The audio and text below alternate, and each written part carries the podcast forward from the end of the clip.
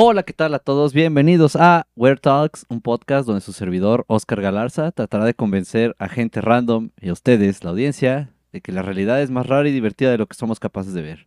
Este es un podcast de divulgación científica de la manera menos científica posible. El objetivo es hablar de todos los temas cotidianos y no tan cotidianos desde la perspectiva de unos locos científicos sociales con hambre o contadores o psicólogos o ingenieros químicos, no importa, los voy a invitar de todo aquí en este nuevo Word Talks.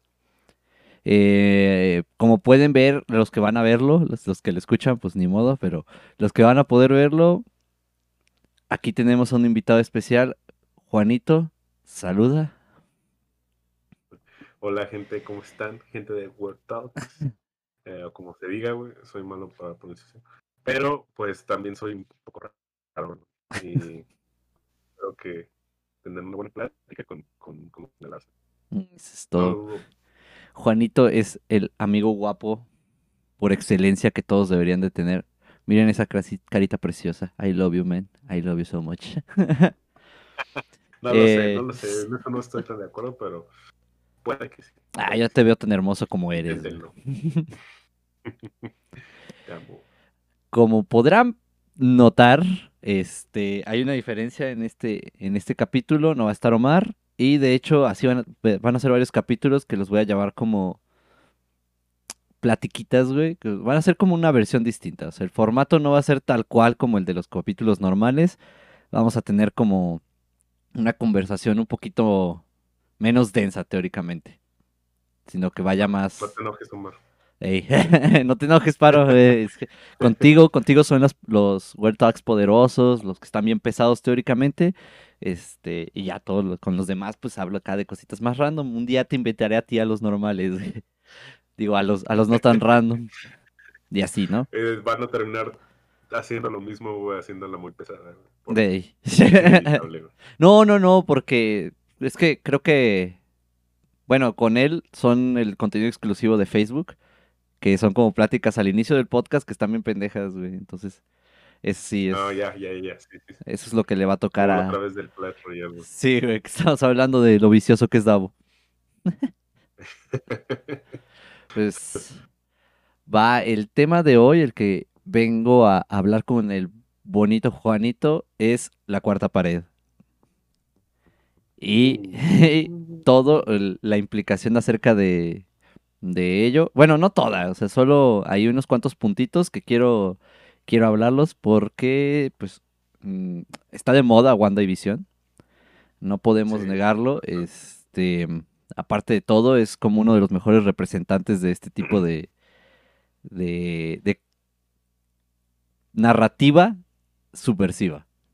O sea, porque no va nada más así como a, a contarte la historia, sino que está buscando hacer varias cosas con, ajá, con, su audiencia.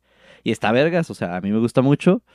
Y, y especialmente invité a Juanito porque Juanito tiene unas ideas bien pesadas acerca de la serie. El vato anda escribiendo ensayos por, porque se traumó, supongo, no tengo la menor idea. No, no, soy, no, son en sí ensayos, son como entradillas, pero de hecho yo me estaba ahorrando eh, verla ahorita porque la neta yo soy de las personas que no puedo estar esperando un capítulo de la semana, tengo que dejar que se acaben de subir todos y luego verlos completos. Como enfermo. Sí, güey, como, gordo atascado que eres, güey, quieres acabar la serie en un día, güey. Pero pues una amiga me dijo, no, ve lo que está dicho, vamos a verlo. Y entonces ya lo vimos. Eh, y dije, verga, no, sí, está muy bueno. Y además ya me había aburrido de, de esforzarme por no comerme spoilers en Facebook, en y en YouTube, y en TikTok, en todos lados. En todos lados. Es más o menos como Shingeki no Kyojin, pero no sé, güey. Era más fácil eludir Shingeki no Kyojin que, que de WandaVision, definitivamente, porque yo sí voy a dejar que Shingeki no Kyojin se me acumule todo para aventármelo en un día, porque así soy, no tengo control de mí mismo. Pero WandaVision no, güey. O sea, ese tiene demasiado alcance y, había demasiada gente spoileándolo. Y bueno, en mi caso específico, tengo un amigo que es bien hijo de su puta madre, güey. Digo, no, es hijo de su puta madre. Eh, pero, o sea, este es más denso, güey. O sea, no es como que se le ocurra, se, se le haga gracioso compartir memes de, con spoilers o cosas así. No, no, no, no, no. El vato te manda las capturas por mensaje, güey. Sabiendo, güey, a conciencia así como de se, los voy a mandar nomás para spoilearlo. Y entonces como, "Ugh". y, y por si fuera poco, o sea, se la haces de pedo y el güey te pone así los diálogos. o sea, donde el vato se toma el tiempo, güey. Ahí escribiendo en un blog de notas mientras ve el capítulo, güey. Están diciendo esta madre y se lo voy a mandar a ese vato. Que, No mames, güey. eh, güey, está bien cabrón, porque no sé de dónde saca información ese dude, porque ya tiene los spoilers antes de que termine de salir el capítulo, güey. Yo así me spoilearon Star Wars 7 con la muerte de Han Solo. Dije. Hijo de Mandaron puta, la güey. imagen de Han Solo con el sable atravesado. Ah, mames, güey. Dije, no, Oh, ¿quién hace eso, güey? Qué gente enferma. Ah, un corazón frío, güey. Si, si, ve este, si, ve este, si ve esta plática, vas a ver quién es y se va a reír el hijo de puta porque se le causa gracia, güey. Maldito. Es Pero que sí. amo. Sí fue chistoso. O sea, sí es gracioso hacer spoilers, pero no lo hagas. Bueno, no, ya no. Fíjate que después de que ese tipo me arruinó Game of Thrones, ya. Ando libre, güey. Porque, güey, es, no es mame. Estábamos como. O sea, al final de que salió el capítulo que era la batalla de Winterfell de la última temporada, este, el vato mandó así en un grupo que se llama Valer Vergulis toda una teoría de cómo iba a terminar la, la serie, güey. Y el vato es punto por punto tal cual lo que pasó, güey. Pero no mames, o sea, todavía estábamos como a media temporada y el cabrón ya tenía la información, güey. No sé de dónde lo saca, güey. No sé ni cómo es su pinche cara, pero lo odio al cabrón. Pinche viajero en el tiempo, güey. Sí, güey, no, está bien cabrón. Y aparte me acuerdo que lo ridiculizamos todos en el grupo, así como de, ah, qué pendejada es esa, güey. Ya ni existe la Nightwatch, güey. ¿Cómo verga van a mandar a Jon Snow a la Nightwatch? ¿Cómo Bran va a ser rey, güey? Estás todo idiota, güey. Y ahí está, güey. Ah, perdón, spoiler alert si no han visto Game of Thrones. Por cierto. No, güey, esto ya tiene, ya tiene. ¿qué- ¿Cuántos años tiene? Yo ni siquiera lo he visto, pero pues, Dos o tres no años. importa. Ahí está, ya, ya, ya, no cuenta. ah, güey, es que O también. bueno, sí cuenta, pero ya no importa tanto. eh, Ya es culpa tuya si no lo viste en esos tres, cuatro años que hubo tanto mame. Exacto. Sí, sí, sí. Pero, Porque la piratería está al orden del día. sí, no. Cuevana 2, señores. Ahí está todo Game of Thrones, se los juro. Yes. Eh, ah, sí. Bueno, íbamos a hablar de la cuarta pared. Em, ¿Qué tienes entendido tú, Juanito, por la cuarta pared, güey?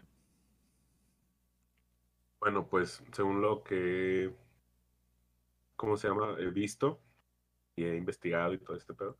Y entendido más que nada, porque uno puede buscar cosas, pero que las entiende, ¿no? Pues es esta, como esta, ¿cómo se dice? Barrera, o no barrera, sino, eh, es, no, tampoco es un espacio, es como, ¿cómo decirlo? Una cortina que separa a la audiencia de la obra, por así decirlo, de en pocas palabras. Pues sí, o sea, es. Creo que es el, el concepto de. Es, es la, bar- la barrera que de verdad delimita lo que es la ficción que estás viendo con, con la realidad. Pero, bueno, vamos a, vamos a hablar acerca de, de dónde viene esta madre. Em, bueno, es, es del teatro. Eso que dijiste de la cortina es tal cual como, como se conceptualizó en ese momento. Y era, pues sí, el telón. O sea, el telón era el que dividía cada cosa, o sea, el escenario de, las butacas. Y pues de ahí lo planteaban, ¿no? Decían, no, tú como actor lo que tienes que hacer, bueno, era un güey que se llamaba Dennis, no sé qué madres. Pero dijo, tú como actor lo que tienes que hacer es imaginar que siempre estás actuando con el telón abajo. O sea, como si tú no pudieras ver hacia, hacia las butacas. Que bueno, actualmente ya ni se puede ver. Si alguna vez se sube en un escenario, las pinches luces no te dejan ver ni verga. Es como parte de la inmersión como, como artista. Pero, o sea, el punto es ese. O sea, la cuarta pared existe como para diferenciar actores de público. Ahí es, es lo que queda entendido, ¿no? Bueno, así se conceptualizó. Porque, y como vamos a ver, güey, em, últimamente como que la cuarta pared ya no es tan cuarta, güey. Como que tienes que imaginar que, que eh, abrieron esa pared, güey, y entonces ahora la pared está atrás de ti. Exacto, güey, es como, como, ya, ya, el hecho, el otro día, te- bueno, lo, lo puse en mis entradas, que ya, ya el concepto de romper la cuarta pared es como algo que ya no cabe en este en esta época y ahora se habla más, se habla más bien de expandir la cuarta pared o expandirla a la tercera o sea más o sea crear este en este mundo ficticio envolver al espectador eh, porque te, te, hace cómplice muy muy muy muy muy cabrón de, de lo que está pasando en ese mundo de fantasía o ficción más o menos sí pues es que en realidad la bueno, vamos a hablar de, ejemplos, ¿no? Antes de, llegar a eso, porque sí, sí, hay como todo un... como serie, diferentes formas de cómo romper la cuarta pared. Y dentro de esas formas de cómo romperla, se dieron cuenta de que pues ya, ya, romperla no era suficiente. Pero, mm, bueno, no sé si alguna vez vieron una película que se llama Skip Day, o sea, Día de Pinta en español, creo que se llama, no me acuerdo. Pero es una película que fue de las, la primera hollywoodense así como de grande, de triple A, mi gato de nuevo, maldita sea. Este. eh, sí. El, bueno, la escena post créditos que, que agregó era como un antes y un después. En la escena post créditos de la primera película de Deadpool es una referencia a Skip Day. tal oh. cual, o sea, hasta la bata, güey. O sea, el protagonista de Skip Day te sale diciendo, siguen ahí, todo el discurso de, que no deberían de, seguir después de los créditos en una sala de cine haciendo ese, ese chiste, güey. Y de ahí eh, es que viene Deadpool a tratar de, renovar esa idea con yo soy consciente de que tengo que romper la cuarta pared, entonces rompo la cuarta pared con algo que todos hacemos, o sea, las escenas post créditos en Marvel. Y eso es, oh, o sea, parece bien cagado, pero Skip Day en los bueno, inicios de los 90 ya estaba haciendo un chiste que iba a ser importantísimo en los 2010, güey. Así de, ay, ellos implementaron la idea de una escena post créditos y la, la hicieron el estándar. De hecho, la idea de lo de Iron Man viene de, Skip Day, porque Favreau participó en Skip Day. Oh. Entonces, esa, esa idea de romper la cuarta pared específicamente en, una escena post créditos, pues sí es, ya tiene más tiempo del que creemos en, el Hollywood. No solamente así como, como personajes como Deadpool o Malcolm el del medio, que también Malcolm el del medio sí tiene, o sea, es la encarnación de, soy el, narrador y protagonista de esta historia. Y eso es como lo rompe, o sea, como que te pone en un limbo, en el caso de Malcolm, de pausa, déjate explico lo que está pasando, o comentarios random. Y así, hablando a la cámara, que es el, recurso más común, por así decirlo, para decir que se rompió la cuarta pared, que tú voltees a ver. Y en el caso de, pues, cuando ya tienes cámaras, pues, el, voltear a ver la cámara genera esa, esa sensación de que, ay, cabrón, me está hablando a mí, como espectador. eh, ¿Qué pedo? Sí, no, me, también me acuerdo que, de, por ejemplo, un capítulo de Los Simpsons, donde hacen eh, haz de cuenta, en, es en el. Cuando matan al señor. Bueno, cuando le disparan al señor Burns, más bien. Toda la teoría. el, el, sargento. Eh, no es cierto, el doctor Hibbert está hablando y dice: cualquiera podría eh, haber sido, pero podrá resolverlo. Y voltea hacia la cámara y apunta. y luego te quedas como que, oh, verga, me está hablando a mí, pero de repente la cámara se mueve, Ajá. está hablando al general Gordo y dices, mmm, eso fue como raro. Es que... Te pone por un momento en tensión, después te libera al, decir, no, no está hablando contigo, está hablando con él. Pero es la forma sutil de romper la cuarta pared, que no sea tan abrupta, porque a eso es a lo que voy con que hay distintas formas, o sea, hay, interrupciones, que es como la forma más, más básica de, romper la cuarta pared, que es sacarte a ti de la inmersión del mundo haciéndote conciencia de que pues te está hablando a ti. Entonces, si yo le hablo a la cámara, pum, ah, mira, se está desenfocando la cámara por señalarlo. es como un énfasis. ¡Ah! Este. O, sea, es eso de que, no, pues le hablo a la cámara y automáticamente se acabó. O sea, ya es. Se rompe la inmersión de, esa fantasía y mundo real. Em, pero hay otros bien bonitos, güey, que son un poquito menos agresivos, pero son como muy interesantes en un medio distinto. Mario 64 rompe la pared dos veces, la cuarta pared dos veces. Una cuando entras y lo primero que hace el personaje es decirte que es Mario. Y ves la carota, en Mario 64. Y dice, it's me, Mario. Entonces es consciente de que es Mario. Y ahí, de ahí te rompe la, la, cuarta pared como personaje. Él ya es consciente de que pues, está en un juego y que es parte del juego. Y, que tú puedas mover la cara es como te, te mete a ti en esa en ese papel de ahora. Pues sí, estoy consciente de que estoy jugando y él está consciente de que yo estoy consciente. ¿Sí agarras el pedo? Es, es, es algo, algo, ¿cómo se llama? Pues porque no te vas a importar. Bueno, a lo mejor cuando eras morrillo no, le, no te importaba tanto ese pedo. Pero ahora que lo te puedes a pensar es como. Mm, en videojuegos hay. De hecho, bueno, no sé si vas a hablar de, de un personaje de LOL que lo hacía antes, güey. Romper la cuarta pared. No, no voy a hablar de ello, güey. Háblalo. eh, Mordekaiser, güey. Ah, sí, es cierto, ¿verdad? No cliques más de una vez, maldición. No, puedes controlar mi invocador. O sea, esos diálogos, o sea, que ese güey, por ser tan el poder que tenía, sabía que era un personaje dentro, no solo dentro de una historia que contaba otra historia, sino que era una historia que se contaba a través de un juego y que todos y cada uno de los personajes eran manipulados por, por alguien más. Es que... él sabía que cuando aparecía ahí estaba siendo manipulado por alguien en una computadora. Y bueno, es que estaba bien cabrón en el caso de LOL, ¿no? Porque en el lore antiguo existía esto de la idea del invocador. O sea, tú eras el invocador, pero era una entidad en el lore del juego. O sea, como que sí era como esa, esa madre. Entonces, le estaba hablando a un personaje de fantasía, en su fantasía, pero es consciente de que ese personaje de fantasía eres tú como jugador. este, Estaba bien raro, güey. O sea, LOL como que trataba de darte un lugar en su lore. Y ahorita ya nos sacaron como jugadores para que sea como una experiencia de fantasía.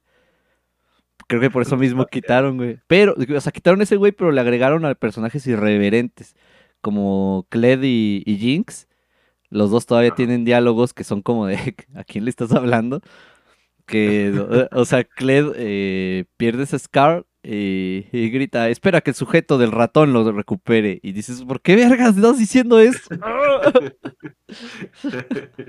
Maldito Jordal de basura. Y Jinx te hace chistes a ti.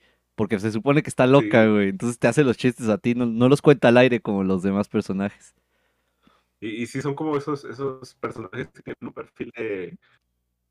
como de no estar cuerdos del todo. Ajá. Como de Jinx, güey. Está loca, güey. Que también está un poco trastornado, güey. Entonces sí son personajes que no son como, por ejemplo, Garen, güey, que es un personaje eh, que alude a la justicia y el bien y, y así y otros, de, otros más, si son personajes muy loquitos.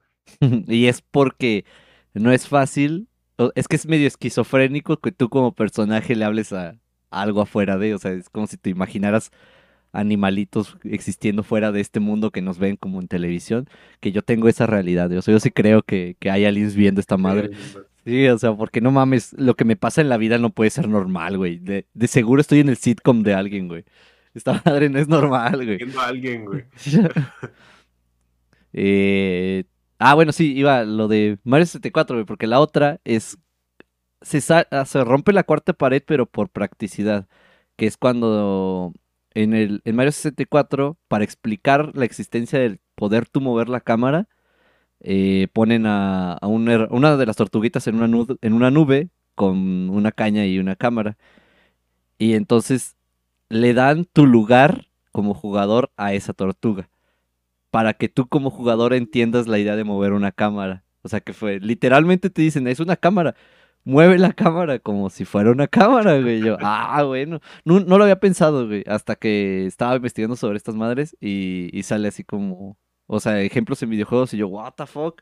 Sí, es cierto, güey. Sacaron de la fantasía para explicarme la cámara en 3D. Quizás por eso ese juego es tan bueno, güey. Porque se tomaron importancia detalles tan chiquitos como para eso. Porque tú como jugador, o sea, ahorita ya es bien fácil eh, pensar en la cámara. Pero en ese entonces estaban transicionando apenas al 3D. Era de las primeras veces que se metía ese concepto de, pues a donde tú voltees, va a voltear la pantalla. Y entonces este, ellos dicen, pues déjala rompo, o sea, rompo la, pared ficcional para que pueda entender ese concepto abstracto que es moverte cuando tú no te mueves. Sí. En el otro caso, o sea, uno que es más narrativo para, o sea, de esas formas raras de hacer juegos, es Hideo Kojima en Metal Gear Solid. Ah, bueno. Hay, hay un personaje que se llama Psycho Mantis que te exige que muevas, hijo de puta, te hace desconectar el control porque no reconoce los comandos, pero para poder ganarle tienes que mover el control del slot 1 al 2 y así ya puedes, así como, o sea, la idea del juego es, tienes que actuar como loco para ganar la Psycho Mantis. Y pues sí, no hay nada más loco que desconectar tu pinche control para poder jugar, güey. Güey, es que ese, esa, esta pelea sí con, con Psycho Mantis, te imagino que la gente que la, que la jugó, los morrillos que la jugaron en, en su momento de, de estreno del juego, en, su- en sus buenos tiempos, se deben han de haber quedado así como, "Ah, rayos, ¿qué, qué me acaba de pasar? Sí, güey. Es que te pone bien loco. No sé, es que la primera vez que yo lo hice yo no entendí, güey. Me quedé dos días tratando de averiguar esa madre y un amigo me dijo, desconecta el control. Y así de, ¿qué? ¿Cómo, cómo quieres que le gane a- al, al boss del nivel? Desconectando el control, güey. Conéctalo, pero... Y, desconéctalo y conéctalo. Seguramente te está fallando el puerto. Porque el vato no sabía inglés. Pero el vato ya sabía cómo hacerlo, güey. Pero lo descubrió por accidente. Que fue, güey, ya, ya no me sirve la madre y lo conectó en otro para ver si servía, güey. y funcionó. Ajá, güey. Y creo que ese era el objetivo de esos güeyes. Y hay otro en. ¿Cómo se llaman estos? Eh, Silent Hill. Y en Mad. eh, ¿Sí se llama Mad? No. Bueno, es un juego de, de Rockstar, pero en Silent Hill. eh, a veces eh, el audio de la tele se corrompe. O sea, es- parte del juego, pero suena como para las las pantallas de antes que generaban estática. Y tú creías, no mames, ya se dañó la, la bocina, puta madre, güey. Pinche juego troleándote, No. güey. Pero era parte de la idea de inmersión. Y a lo que voy con esto es que, a diferencia del entretenimiento audiovisual regular, el mundo de los videojuegos creo que busca generar, romper la cuarta pared para hacer más grande la inmersión. O sea, que tú te sientas parte de, y en el caso del entretenimiento por lo regular, es, romperla para que sea abrupta, o sea, para interrumpir la inmersión. Y tú decir, ah, qué pedo, o sea, ya, ya no estoy en la fantasía. Y ese es el punto, porque lo hacían antes los de teatro moderno, que era como, se bajaban, todavía lo hacen, ¿eh? Se bajan y le empiezan a decir al público, no, pues haz esto. Y, eh, y tú dices, ¿qué pedo? Pues, ¿qué está pasando? o uno que sí conozco, que se supone que es un ejemplo grande, es el caso de Peter Pan. En Inglaterra hacían que en la obra, cuando tenían que rescatar a, Campanita de Garfio, le decían al público que aplaudieran que, para que liberara a Garfio a, Campanita. Y pues el público reaccionaba, aplaudían y liberaban. O sea, la obra no podía continuar hasta que el público empezara a aplaudir. Y- Oh, entonces, si no aplaudo, no, no va a continuar la obra. Ajá, o sea, no hay, ya no hay historia y se quedan, o sea, la- y hay un como un diario que dice, obra total fracaso porque los actores olvidaron sus diálogos, pero es que la raza que lo vio por primera vez no entendió que se trataba de que a huevo participen, o sea, ustedes formen parte, y eso lo heredaron un poquito los, los shows infantiles, como Dora la Exploradora y así, o sea, como que, como que te dicen, Blue. Ajá, güey, como que tú, tú, niño, hazlo. Y entonces lo haces como niño y, y sigue la historia y dices, no mames, güey, soy parte de la historia, güey. Sí, güey. Es, es, es entre. Es esta herramienta didáctica. Porque a fin de cuentas también lo hacen con esa, con ese plan. No solo que te inmersas como, como niño, porque pues, como niño es más fácil eh, que entres en este tipo de, de- de roles en, en un mundo, en la te- aparte, a partir de la televisión o de una obra de teatro. Sino que también aprendas, ¿no? La exploradora de, no, pues, ¿dónde está? No sé qué cosa. Y ya, no, ahí, ahí. Ujú, Y Y en las pistas de Blue es como encuentra tal cosa y ya la encuentras. Y como dices, y cuando, cuando lo cuando la historia sigue, dices, oh rayos, estoy. O sea, esto es magia. Ajá, güey. es magia". o sea, te hacen creer que es como, ah, yo puedo hacerlo. Y, o sea, normalmente estaba reservado para los shows infantiles este tipo de, interacciones con la audiencia hasta que a alguien se le ocurrió jugar una novela visual como Monkey Island y así, que pues son aventuras gráficas de point and click. O sea, tú con el mouse solo cliqueas a los objetos y ya. O sea, son, son jueguitos así como de, pues, muevo la llave para acá, se abre la puerta y así. Alguien estaba jugando Monkey Island de seguro, güey. Y dijo, no mames, soy guionista de Black Mirror. y se le ocurrió poner decisiones en las putas películas, güey. Y dijo, ah, miren, un RPG hecho película. Entonces, ahora sí la historia se define según como tú digas como espectador. No, pues quiero que se mueva así. Y la experiencia cambió porque es exactamente lo mismo que un show infantil. Es como de, hey, yo digo que esto. Y pasa y dices, ah, la verga. Oh, por Dios, ¿qué está pasando? Pasó lo que yo dije que, que pasara. o pasó lo que creí que iba a pasar, pero no de la forma que. Ajá. Que es. A eso también, o sea, es, es la ruptura más grande que se ha hecho en Cuarta Pared en los últimos tiempos. Literal fue volver al espectador él creador de la historia. O sea, ya, ya no solamente ves la historia que la estás viendo porque la quieres ver, sino que la construyes y nada más porque dices, hey, güey, es que quiero que no desayune cereal, sino que desayune huevo. Y, y, entonces dices, ¿qué pedo? ¿Qué está pasando? La historia terminó con una violación, pero en el desayuno, cuando pedí cereal, terminó bien distinto con el güey volviéndose presidente, que esta parte sí es real, sí me pasó. Y, además también te da la capacidad de elegir, bueno, si la película va de esto, ¿no? Pero si no te gusta este tipo de dinámicas, no la puedes ver. O sea, ajá. puedes elegir no verla. Y, no, no va a pasar nada, porque en sí, eh, al tener un montón de finales y un montón de alternativas, no te estás perdiendo una, una historia que podría ser no ver el siguiente episodio de, Game of Thrones o de WandaVision, porque sabes que independientemente de cuánto tiempo pase, el final va a ser el mismo, el desarrollo de la historia va a ser la misma. Ajá. No importa. Y entonces, si alguien te dice, ay, déjate spoileo la película de Black Mirror, no me vas a spoilear nada, amigo. Ese es tu pequeño error. No hay nada que me spoilees, porque a menos de que te hayas tomado el tiempo como yo, de, de buscar el algoritmo para llegar a todos los finales, güey. Este, no, no, no hay forma de spoilear, pero sí te puedo decir ahorita cuáles son las decisiones que tienes que tomar para llegar a cada final. Y ahí ya es un spoiler, en cierto grado. Pero, o sea, lo vemos como un spoiler nosotros, como consumidores de series y películas. Pero adivina qué, güey. los jugadores no lo ven como un spoiler. Lo ven como una guía, güey. Exacto. y esa es la gran diferencia. Eso es lo que, lo que te voy a decir. Que eh, es muy distinto eh, una vez que, que, te encuentras, cuando topas con un juego así como lo es, eh, no sé, nunca he jugado, pero me imagino Dark Souls, o juegos que te exigen muchas cosas o que tienen muchos secretos, muchos caminos, y que puedes elegir por dónde ir y por dónde no ir. Y a veces la historia cambia, a veces en, en una medida grande, a veces en una medida pequeña. Pero una vez que acabas el juego y quieres que, te pase algo que no te pasó en la historia porque no hiciste las decisiones correctas o no sabes dónde está cierto objeto, cierto, ítem, recurres a alguien que ya haya pasado por ahí.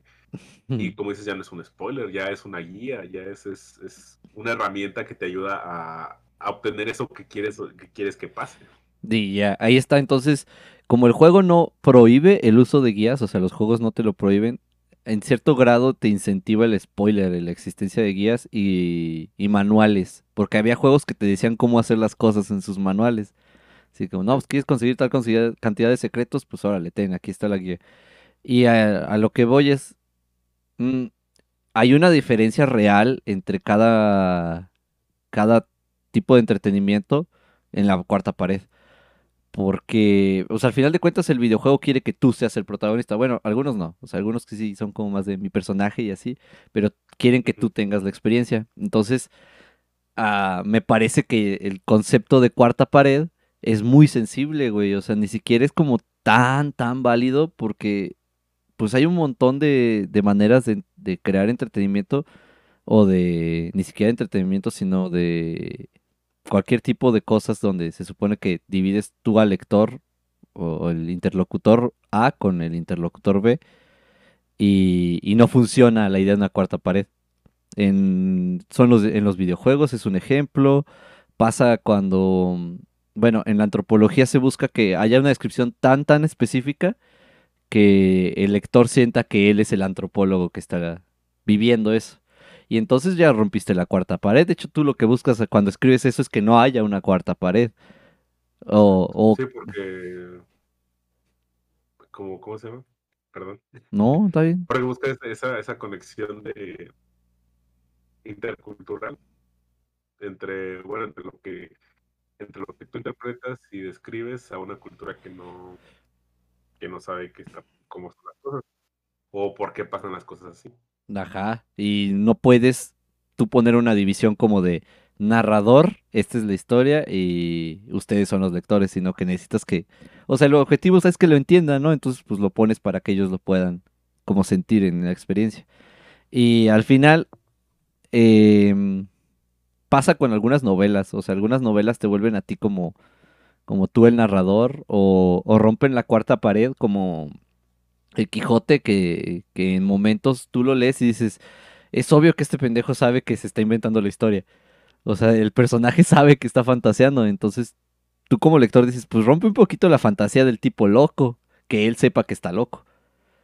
Y también tenía la idea de que de que había que leer ciertos personas, digo, ciertos autores para volverse así de loco. O sea, Cervantes ya estaba rompiendo la cuarta pared antes de que Pitch se nos ocurriera la idea de la cuarta pared como actualmente lo usamos. Sí, manejó una metaficción muy, muy, muy, muy, muy, muy perra. De hecho, estoy hablando todavía de esos asuntos con, con Fer Miranda, con el señor elegante, elegante. Porque yo le decía que, que nunca había podido continuar con el Quijote siempre que lo empezaba, porque era así como que mucho texto, más español antiguo que flojera. Pero después de que estuvimos platicando y él me estuvo contando de... Llevó una, una optativa con letras donde hablaban del Quijote, ya me estuvo contando así varias perspectivas. Dije, bueno, lo voy a leer. Y ya leí otra oportunidad. Y no, sí, verlo con otros ojos, con estos, con estos, con estos enfoques de que Cervantes realmente creó una metaficción alrededor de su obra donde se pone él mismo como un personaje de, del libro. O sea, dentro de su mundo de ficción se mete a él, mete a otros autores y luego aparte crea eh, como personas que critican al Quijote eh, dentro de la misma obra del Quijote. Entonces, ese, universo de metaficciones está muy, muy perro. Y como dices, sí, era, era en un tiempo en el que ni siquiera estaba en la mente de nadie pensar así las obras literarias o la narrativa, más que nada, la narrativa antes sí fue muy, muy, muy densa.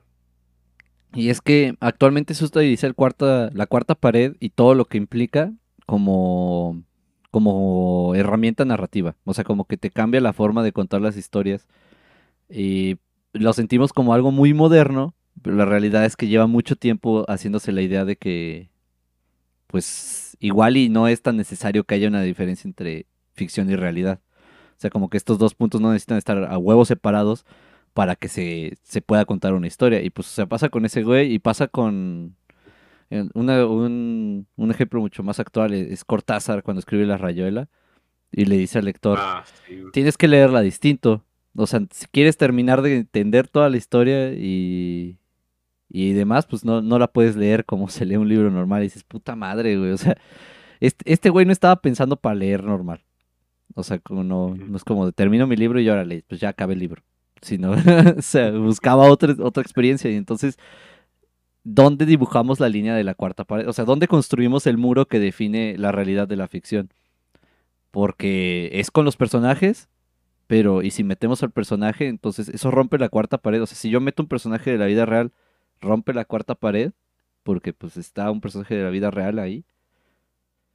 Porque, pues, ah, no sé, ¿tú crees que la rompe? Es que es complicado. Y de hecho, de hecho, más que nada me, hizo pensarlo en, los últimos capítulos que vi. Por eso dije, mm, es, algo bien, bien, bien, bien difícil de, al menos ya la fecha, bien difícil de, diferenciar y de, y de establecer porque otra cosa que, se manejaba cuando se planteó lo de la cuarta pared es que debías entender que, esta, que era la barrera de, la, de dos realidades, ¿no? Porque sí, lo que está pasando de, aquel lado es, un, es ficción, pero para el personaje es su realidad, o sea, realmente es, es, es, es algo real. y tú como público es tu realidad y eso es ficción, pero para, para ellos a lo mejor si la llegan a romper, lo tuyo podría ser ficción Ajá. y si es lo- la realidad. Entonces es como, entonces, ¿cuál cuarta pared es la, la que, des- o, o de qué forma se rompe? Porque la otra pregunta sería, si tú como espectador entras al- a, la historia, ¿estás rompiendo tú una cuarta pared? ¿O sim- o simplemente te estás inmergiendo en una, en una tercera, en, una- en en las otras tres paredes? Desde nuestro punto de vista sería, sería no, pues te estás, eh, te estás metiendo ahí pero desde el punto de vista del personaje no es que este vato rompió una pared que dividía mi realidad de la suya. Eh, Eso también no, Y es una dinámica bien distinta porque pasa, eh, en, voy a citar otra vez a Deadpool porque es muy divertido lo que han estado haciendo tanto escritores de cómics como lo que pasó con la película 2 de, de Deadpool. Hay una escena donde el güey explica fuera de, o sea, te está hablando de, de lo que pasó en la 1 y los personajes y hace como un, él decide hacer un flashback y entonces eso ya rompe la cuarta pared porque ya de por sí te está hablando a ti como espectador hace un flashback y rompe la cuarta pared porque pues ya rompió la narrativa. O sea, ya él, él decidió que la narrativa iba a ir como él, él decía. Y entonces, como nada más te está contando él de fondo, ah, pues este, la viejita ciega terminó, eh, eh, seguía vendiendo drogas. Y entonces la viejita le contesta a, Deadpool. Entonces el personaje de la realidad de ficticia que inventó Deadpool le contestó a, a Deadpool que nos está hablando a nosotros, güey. Y entonces lo que dice es, oh, una ruptura de la cuarta pared en la cuarta pared. Eso hace que sean 16 paredes. Y digo, güey, esa madre está bien cabrona, güey, porque es literalmente lo que estás diciendo. ¿Qué tal si meto un personaje que es consciente de que está en la ficción?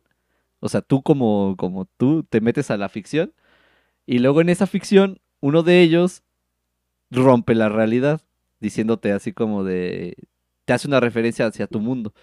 Aunque él no sepa de, de, de, tu, de que tú vienes del mundo real, sino que tú estás... en- O sea, güey, es... ¿Qué pedo? ¿Qué, hice- qué le hicieron a la cuarta pared ahí, güey? Se la deshicieron y dijeron, no sirve el concepto porque hay que entender que entonces la cuarta pared está atrás de nosotros. O sea, la cuarta pared no es para separar eh, tú de audiencia de ellos personaje, sino es para eh, eh, explicar el punto en el que estás haciendo la historia. Y tú como lector ya participas en la historia porque existe gracias a que tú la estás leyendo. para que tú la lees. Ajá, Sí, so-. Y por ejemplo, también hay otro ejemplo de, de más o menos así como, de, de un personaje que, se- que, se, que se haya metido a, la- a la historia con Gwenpool. Ujú, Es un personaje que no tiene que ver nada con Gwen Stacy ni con Deadpool. Es nada, es un personaje que en una, en una narrativa de, un cómic, unos escritores decidieron decir, bueno, ¿y qué pasaría si una persona que lee cómics se mete al mundo de los cómics? Y es le pasa a. Se se mete al mundo de los cómics de alguna manera que pues está de más explicar. Y entonces decide ella tener su identidad secreta y todo eso. Pero aquí el punto es que ella cuenta con el recurso de que sabe, conoce varias identidades secretas, conoce cómo funcionan los poderes de todos los héroes, de todos los villanos, de todos los personajes de Marvel, porque ella en sí, pues es como, como si el editor se metiera a, a pelear contra sus propios personajes. Ajá, y hay un comentario que dicen ahí en uno de los cómics de, de Gwenpool, el la morra decide gritarle alcohólico a, a Tony Stark. Pero estaba, en esa historia, güey, no estaba con el Tony Stark que tuvo problemas de alcoholismo, güey, sino que estaba en un universo distinto, güey. O sea, en el, en el canónico, eh, Tony Stark tuvo problemas de alcoholismo, pero en otro no los tiene. Y le grita al que no los tiene, alcohólico, y pues obviamente Iron Man dice, what the fuck, ¿qué está pasando? Y le dice, ah, es lo que pasa cuando como lectores nos ponen 10 veces el mismo personaje, pero en diferentes universos. Y yo, ¡Ey! ¡Sí pasa! ¿Pero qué estás haciendo, señorita? Les estás rompiendo su realidad, tu realidad y mi realidad. Alguien detenga la Ajá, güey. Estúpida Gwenpool, güey. Y, y como dice, sirve para explicar a veces qué tan ridículo puede ser los propios escritores. O sea, sí, en cierto momento los cómics fue así como que, sí, ten esta versión de Iron Man que es, no sé, que le gusta el color verde. Ten esta versión de Iron Man donde no tiene pie. Y ten esta versión de Iron Man donde es un perro. Como que de repente ya tenías 100 Iron Man haciendo 100 historias distintas y uno como consumidor, a veces dices, bueno, ayer me estaba leyendo la historia del Iron Man, que a lo mejor es canon, pero eh, no, no, dejan en claro que esa historia la van a seguir mensualmente. Sin embargo, tengo otras estas historias que, que vienen bimestrales o semanales y ya no sé cómo va la historia. Entonces de repente me dicen que eso del perro que es Iron Man no tiene nada que ver con el Iron Man que es alcohólico. es que... Y sí, eso sí está cabrón. O sea, al crear tantos universos, o sea, están, se esforzaron tanto en crear como darle la oportunidad a distintos autores de tratar de maneras distintas a los personajes que dijeron, ay, la manera más fácil de justificar la existencia de todos estos güeyes es muchos universos, ¡yay!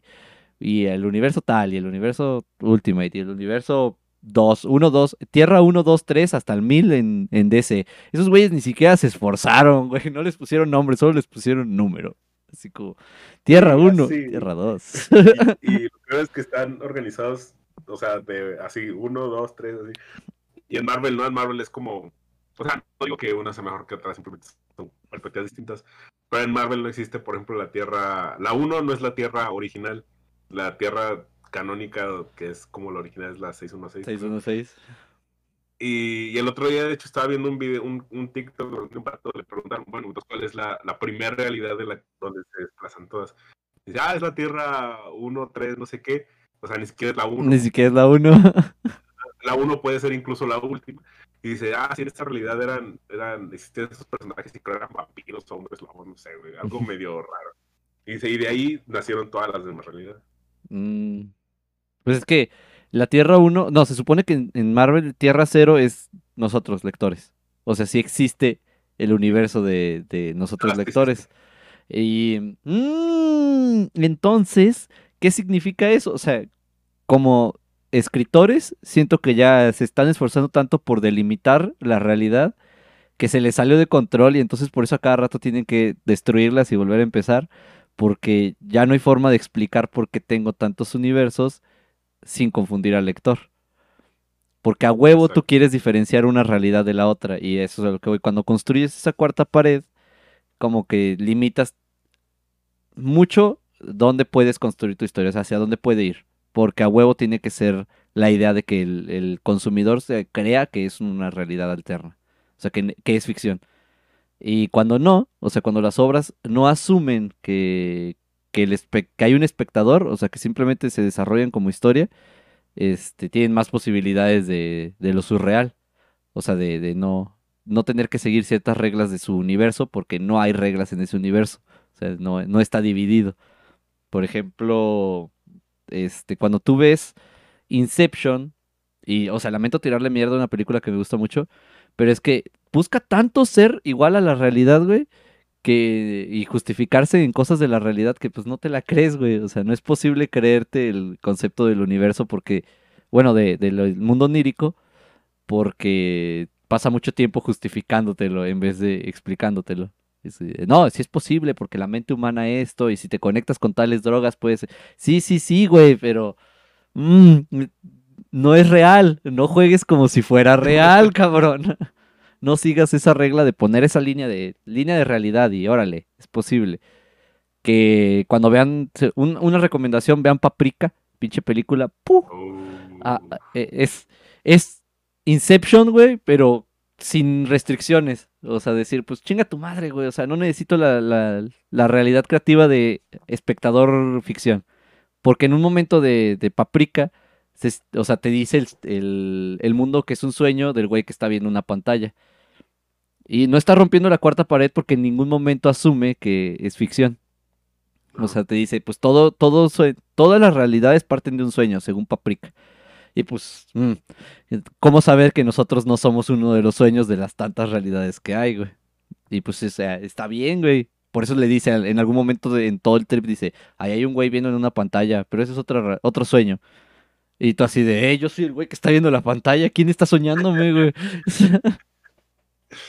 Güey, es que sí, es, es como el, error que, en la que caen este tipo de películas a veces, donde te intentan explicar eh, que eres tú viendo, que los personajes de la, de la historia saben que tú lo estás viendo. porque es como que hay mucho, mucho texto, ¿ven? porque simplemente no lo haces y ya, o sea, nos te crea más impresión que, que pase algo que te haga interpretar que tú, que, que, que las personas, que de los personajes son conscientes de ti, que te estén explicando, ah, pues esto pasa porque esto, porque esto, porque esto, pues es como que no, y porque al espectador le gusta, le gusta ser como un investigador, o sea, porque eso te, te, hace estar más, más entrometido con la historia. Aunque a veces puedas decir, ay, es que esto se va a pasar porque se vio acá. Pues sí, güey, pero al final, al final de cuentas muchas de las películas esa es su, intención, darte pistas, evidentes o no, obvias o, complejas, para que tú sigas viendo la película, para que al final tengas la satisfacción de poder decir, ah, yo lo descubrí desde Ajá, ya, ya, sabía que esto iba a pasar. Y, pero pues es que así es en... Eh, hay, hay algo que me gusta mucho porque es un capítulo que me gusta demasiado, pero me caga tener que hablar de Rick and Morty. Pero cuando hay el capítulo del tren de la narrativa explica perfectamente la relación de tu consumidor con tu la historia. En tren de la narrativa solo dice que hay, hay diferentes formas de contar una historia y que depende del lector si la historia se desarrolla o no, no de en sí del escritor. O sea, el escritor crea la historia y la pone, pero si en algún momento el tú como como espectador la ves y dices la corto, eh, no tiene final la historia. Aunque esté ahí, no tiene final. Y ya, o sea, toda la realidad de esa historia, güey, es distinta simplemente por el hecho de que un güey dijo, no, no lo voy a acabar, qué hueva. Como yo con, con You, yo abandoné You. Y entonces, en cierto grado, no existe eh, una, un punto en el que puedas decir, esta es la historia perfecta porque, porque en algún momento alguien no la va a terminar. O sea, la idea de una historia perfecta es que se inicie y se termine. Y entonces cuando tú no la terminas, entonces rompes toda la, razón de existir del contenido. Es de, jeje, hoy en todo contenido, ¿eh? hoy decidí no acabar, mm, no sé, ¿qué juego no acabé últimamente? Assassin's Creed Valhalla. No acabé Assassin's Creed Valhalla y entonces todo, como es muy personalizada la historia, toda la historia que yo creé pues no existe aunque ya esté ahí hecha, güey, no existe porque yo no la terminé. Y hay ciertos este, elementos de, de, series televisivas que explican esa mierda de, de la realidad existe porque nos ven o porque nosotros la hacemos. Y es lo que quería hablar contigo por el episodio. ¿Ya viste el episodio de Sabrina, güey? Sí, ya, ya lo vi. Que... Y si me dices que eso es lo mejor de la tercera temporada, te creo de la, bastante. De la cuarta, güey. Perdón, de la cuarta, de la cuarta. Bueno, si me, pero si me dices, no, como ese episodio y otros, me la, me aventaría, pero realmente. Nah. de la tercera temporada ya no quedan ganas de ver de Y sabes es como, eh, perdón, antes de, antes de que prosigamos y continuando con eso que dices, es, pasa exactamente con, con las series, cuando dices, ay, güey, la segunda temporada fue buenísima, la primera también, la tercera arruinó toda la, la, la, la serie entonces, para mí la cuarta temporada no existe. Ajá, güey. Y entonces, tú dices, para mí el final de Sabrina es cuando la desgraciada se hizo un Deus Ex Máquina y se inventó que puede salirse de un ciclo temporal, que es el final de la tercera temporada. No es un spoiler porque es una mierda. no, es malo. Ajá, o sea, se saca de la ley de sus pelotas. Es como, puede haber dos Sabrinas en el mismo tiempo conviviendo. ¿Por qué? Ah, estoy viendo Sabrina. ¿Por qué buscas explicaciones lógicas en esto? Ni siquiera los propios escritores la cuestionan. Ajá, güey. Pero en. ¿Qué? ¿Qué, qué pedo? Perdón. otra cosa que iba a decir junto con lo que tú decías del, por ejemplo, en los videojuegos de la Assassin's Creed Valhalla. Yo siento que a veces las historias, eh, cuando no las, cuando no llegan al punto de darte la lección o la moraleja que buscan darte, también ahí es como funciona así como que no, pues ya no existió todo lo que hice, porque en el, por ejemplo, como dices de Assassin's Creed, toda la historia que creaste para no acabarla, terminó sin, sin darte como ese, ese, el objetivo que era, eh, ¿cómo se llama? Eh, luchar contra ciertos eh, obstáculos, conseguir ciertos ítems, mm, concentrarte en, en, en hacer o no hacer ciertas cosas para que al final el juego te diga, ah, por hacer estas cosas de esta forma, tienes este final o tienes esta, esta, así, ¿sabes? Entonces por eso también siento que hay cosas, cuando no las terminas puedes decir que no existen porque no llegan a darte ese, esa recompensa, por así decirlo. Y, pero pues, y entonces, como narrativa, porque el objetivo de toda historia es contarse hasta el final. Eh, pero si, si rompes esa, esa línea narrativa, que es como cuando rompes la cuarta pared, entonces vale la pena terminar la historia. O sea, es obligatorio terminar una historia si terminas rompiendo la cuarta pared, porque, o sea, al final de cuentas, cuando un personaje es consciente de que es ficción, ¿qué utilidad, o sea, todo el planteamiento filosófico que puede ser eso? ¿Qué utilidad tiene seguir terminando esta historia si de todas maneras no, o sea, yo soy consciente de cuál es su final, o sea, tú como lector sabes cuál es su final aunque no sepas el detalle exacto, ¿no? Que se muere tal personaje, que el mundo termina de tal manera, sigue siendo una historia de ficción, entonces al romper la cuarta pared tú rompes con parte de la idea de que la historia se debe de contar, porque pues no, pues ¿para qué la cuentas, güey? O sea, no es real. Entonces, eh, eh, a veces siento que abusamos de ese, de ese elemento. O sea, todos, todos, o sea, nos gusta que rompa la cuarta pared. Y entonces, no lo digo porque últimamente ya cada pinche rato rompen la cuarta pared. En todas las series, en algún momento rompen la cuarta pared. Sino porque ahora a huevo queremos que exista la cuarta pared para que la rompan. En vez de para dividirla, güey. Sí, güey. Sí, sí, sí. O sea, es que ahora nos pone muy. Nos da mucho hype el hecho de, que nuestra serie favorita o nuestros personajes favoritos nos digan, hey, tú estás dentro de la serie. Ajá, güey. Sabemos que existes. Mm, aunque no sirva para A veces cuando te dan creo que sí, que causa más hype y más emoción cuando una serie te da ese, ese punto de decir, gracias a ti por algo que hiciste o por cierto momento en el que rompí la cuarta pared, eh, la historia avanzó. Y... Pues, ¿Qué? ¿Qué? O sea, ¿soy yo haciendo la historia? La historia se está contando gracias a mí. ¿Qué es lo que está pasando? Pero tú sientes esa satisfacción de, ah, ah no solamente es el premio como de em, películas de asesinato, que es como de, ah, y yo ya sabía quién era el asesino. Que, que es una satisfacción de ya concluir la historia. El otro es, eh, yo soy parte de la historia y ya no me importa, güey. O sea, ya no importa nada de la historia, güey, porque la ruptura de la cuarta pared es lo que lo hizo central. Y no digo que WandaVision sufra de eso, porque tiene una muy buena historia que contarte, güey. Pero el último capítulo exigía de las referencias para funcionar, güey. Sin las referencias no, no hubiera funcionado como historia, güey. O sea, te hubiera servido un corto que era solo las, la, la, historia de Visión, que es muy buena. Está bien vergas cómo Visión se va dando cuenta de las cosas. Pero hubiera sido un cortito, güey. O sea, es como de, ah, sí, tengan. no, no te estoy contando una historia. y es que ese, es el punto por, por el que me gusta mucho, me está gustando mucho la serie porque saben, eh, han sabido tomar los recursos que, son las referencias de los cómics. O sea, no se centran a decir, ah, bueno, pues es solo, solo vamos a referir este arco de cierto año.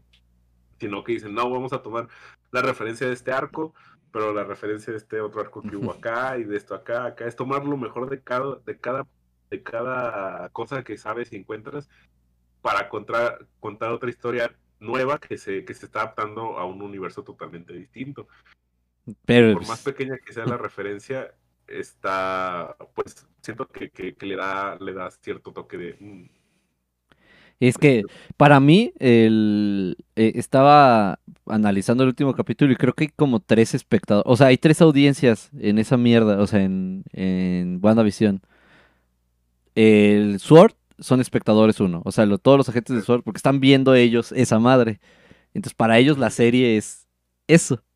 Dos, nosotros espectadores viendo WandaVision. Y tres, todo consumidor de cómics de Marvel. Es, es una audiencia distinta. Entonces, tú cuando ves como, como audiencia de consumidora de cómics, ves a la otra audiencia como víctimas de no saber qué está pasando con el mundo de Wanda. Y entonces lo ves y dices, ¿qué es esta mierda, güey? Entonces, ¿dónde está? ¿Dónde está la línea, güey? O sea, Wanda está creando un universo, no solamente en la ficción, sino en la realidad, en el que tú ya, tú como persona, nosotros, en este mundo real, ya estamos viendo cómo otros reaccionan. Eh, o sea, estamos viendo, se llaman prismas de espejo, que es solo ver un reflejo infinito, güey, hacia atrás, donde tú desde eh, tú estás aquí en, como lector de cómics y dices, ah, entendí todas estas referencias, todas, todas las que, las que puedo ver, los trajes, em, este, ciertos diálogos, como lo de Shangri-La, este, nombres de personajes específicos, la idea de Sword, o sea, todo eso tú lo ves como de todas estas referencias yo las puedo captar. Y el otro, los... escenas. Ajá, replicados de, paneles, sí. Y tú como otro espectador que no los ves, tú estás viendo una historia que se está contando que es muy interesante, pero no ves todas esas madres. Y sin todas esas madres, igual es una historia diferente. Porque cuando tú la ves con las referencias, no puedes evitar ver las putas referencias, güey. Exacto. Entonces tú lo ves. Ajá. así, güey. O sea, no puede, no hay una. Tú no ves la misma historia que ellos. O sea, tú, tú ves el traje de, de, de luchador de visión. y. Eh, tacos. Tacos de canasta, tacos.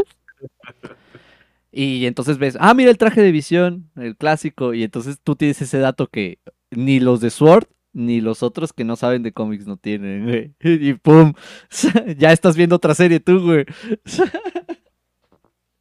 Güey, es que sí, o sea, y lo, lo puse en, en, la última entrada de mi blog. Eh, vayan a ver. donde, donde yo decía, güey, es que en cierto punto no puedo referirme a a Wanda como Scarlet Witch, porque al menos en el universo del MSU de Marvel jamás se le ha llamado Scarlet Witch. Se le, dice Wanda. Ella es Wanda, es Wanda Máximo. Disney nunca ha usado el traje de Scarlet Witch, ni siquiera sabía cómo era el traje de Scarlet Witch, ni siquiera el de Visión, el, el, Old, ¿no?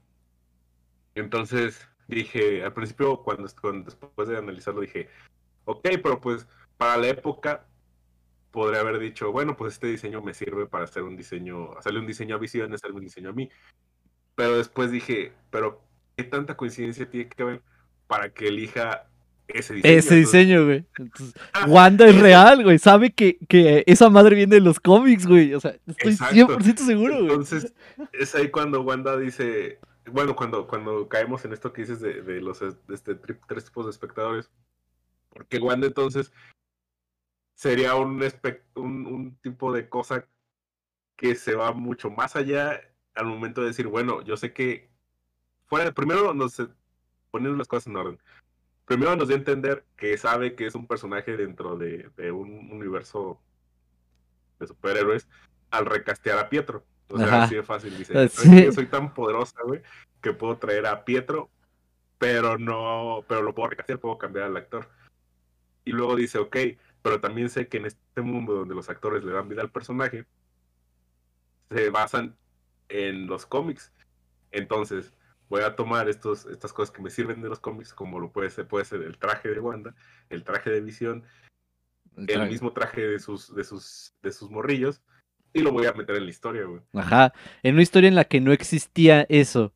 O sea, porque lo que me di cuenta es que al parecer Wanda, como personaje, está como espectadora, o sea, al grado en que los espectadores que leemos cómics estamos. O sea, imagínense lo que estuviéramos así como en tres líneas, aquí está Wanda, porque está consciente de que la están viendo los de Sword, está consciente de que este no es una realidad como tal y que ella la controla, pero al parecer también está consciente de lo, todo lo de los cómics, güey, entonces Mm, Exacto. ¿qué, pito en, dónde lo pongo? Pues entonces el personaje se puso en este grado de, los espectadores porque conoce todas esas referencias. Aunque te utilicen una narrativa justificando, ¿no? Es como de, ah, es una pitoniza de, de Sokovia o luchador mexicano.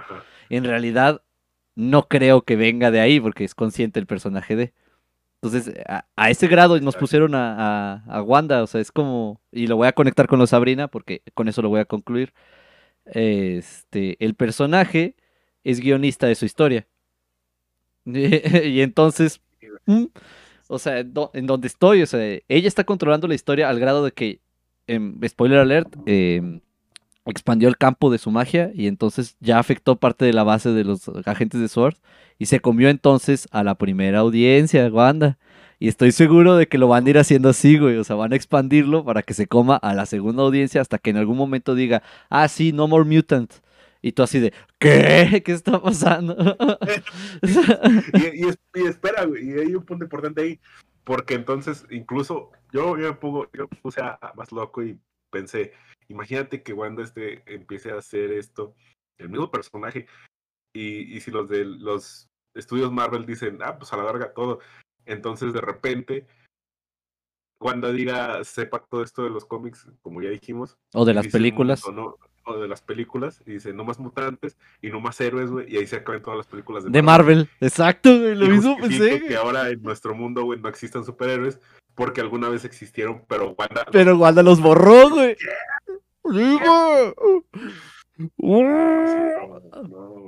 Bueno, es que que es parecido a lo que estaba pasando en, este capítulo de Sabrina. Es el penúltimo de la última temporada. Em, lo que pasa es que se supone que Sabrina llega a una realidad alterna.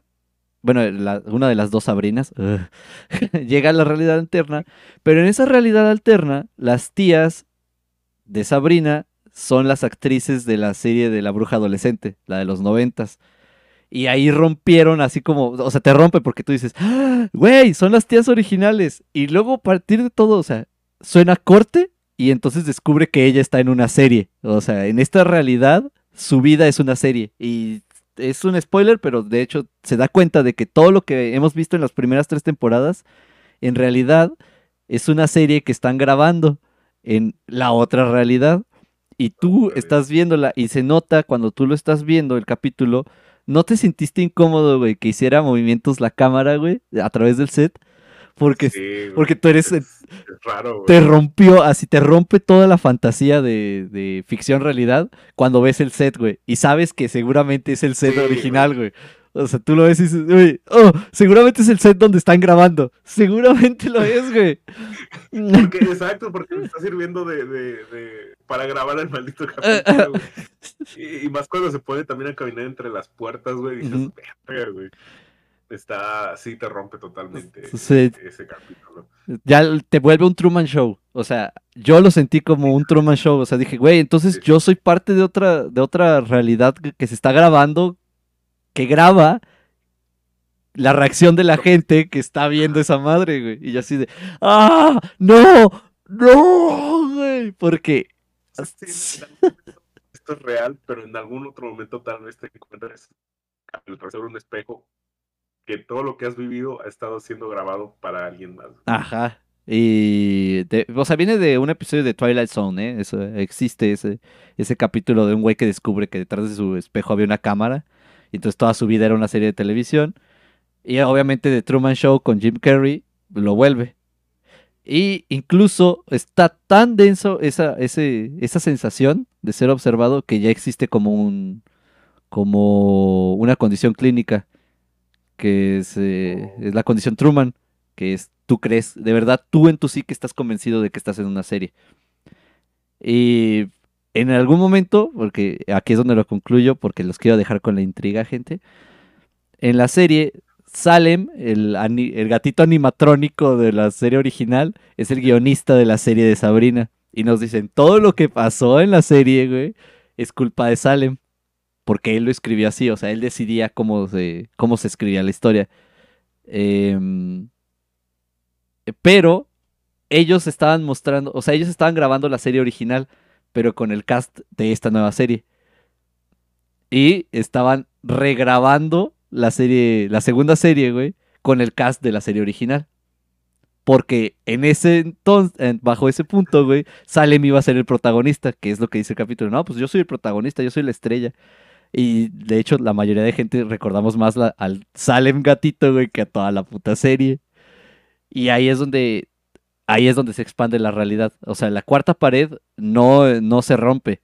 O sea, te meten a ti a la cuarta pared. Eso es lo que pasa, güey. Tú te metes a la realidad. No ellos la rompen, sino que te jalan a ella. Y en esa fantasía no existe una cuarta pared porque tú no la ves. O sea, para ti ya es la realidad. Entonces, creo... Creo que sí es cierto que la, la cuarta pared se expande, pero se expande como como se los como lo expliqué con lo de WandaVision, o sea, se va abriendo cuando tú eres consciente de que esto es una serie, pues se, expande la realidad más atrás. Y es lo que pasó con la historia de la narrativa. Y se conecta con lo de, con lo de Rick and Morty. Ellos dicen que conforme pasó el tiempo, la creatividad del autor se fue puesta en prueba. O sea, ya no podías contar historias que no vieran los demás porque ya todos hablábamos con todos. O sea, antes era como de historias de fantasía de un mundo que no vas a ver tú, nunca. Entonces era como de, es fantasía, pero lo describí a través de algo que viene a otro lado porque yo soy viajero. Y luego fue historias de la vida cotidiana, pero divididas en, en los diferentes sectores sociales. Tú de campesinado nunca ibas a ver la ciudad. Entonces te contaban historias de ciudad. O tú de ciudad principalmente te contaban historias de campesinado porque nunca ibas a verlo. Y luego se encontró eso de necesito volver a la fantasía y entonces voy a contar historias del futuro. Porque no sé cómo es. y luego cuando alcanzamos el futuro, dije, o sea, el, autor eh, se encontró con el que, ah, bueno, entonces necesito que el personaje sepa que es un personaje. Y como ya rompimos tantas veces eso, o sea, ya se ha usado tanto ese, ese recurso, ya es, el autor decide, ya no eres un espectador, ya eres parte de la historia. Y en ese grado estamos ahorita. Por eso lo de Wanda es tan bueno, güey, porque todas las referencias que hace es para que tú como en, tu imaginario público las captes. Y digas, ah, yo entendí esa referencia. Ya todo se trata de eso, güey, de, entender las referencias. Y entre más profundo sea la referencia, o sea, una meta referencia, más te este, estás metido tú en la historia. El objetivo es que, el objetivo ahorita de las series es eso, que tú ya no veas la historia como algo que estoy leyendo, sino que tú te identifiques como parte de la historia. Y pasa con una serie que se llama Big Mouth en Netflix, que cuenta la historia de, la, de la pubertad de esos güeyes, pero cuentan cosas tan generales que todo se puede identificar con ellas, güey. Y entonces tú sientes que en algún momento un sketch está contando tu vida. Y a mí me pasó, me pasó con dos ya.